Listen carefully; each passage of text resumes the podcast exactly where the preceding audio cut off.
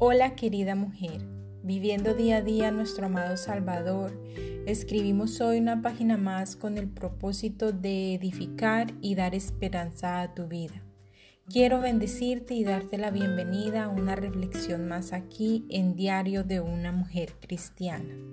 Hoy veremos Medita en tu corazón y en tus caminos.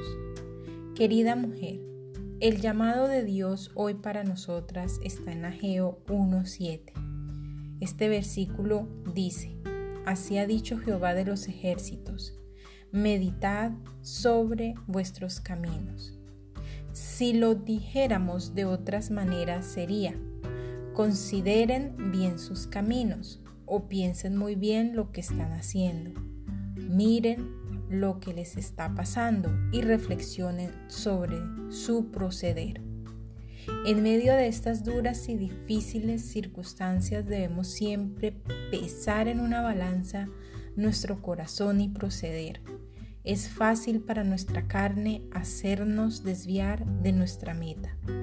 También es necesario analizar honestamente hacia dónde o hacia quién nos estamos dirigiendo y en quién estamos depositando nuestra confianza con el pasar del tiempo dentro de la prueba.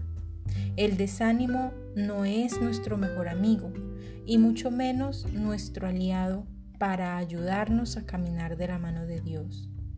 El profeta Ageo no solamente hace el enunciado de reflexionar sobre los caminos, sino también sobre el corazón había una mirada externa y otra interna.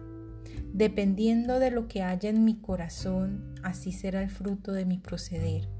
A veces creemos que estamos actuando con diligencia, con inteligencia y con sabiduría en la vida cristiana, pero tal vez sin darnos cuenta las prioridades cambian o nos desmotivamos y empezamos a mirar hacia otros lados. Es por eso que el Señor quiere hoy hacernos reflexionar sobre nuestra conducta en medio de las dificultades.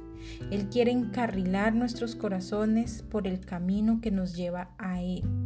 Es muy fácil decirle al Señor sí al comienzo del camino. Lo difícil es mantenernos en Él.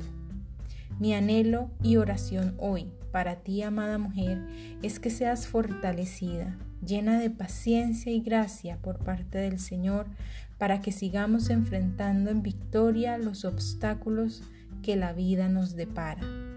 Con amor, Tania M. Olson. Nos veremos en una próxima oportunidad con una reflexión más aquí en Diario de una Mujer Cristiana. Bendiciones mil.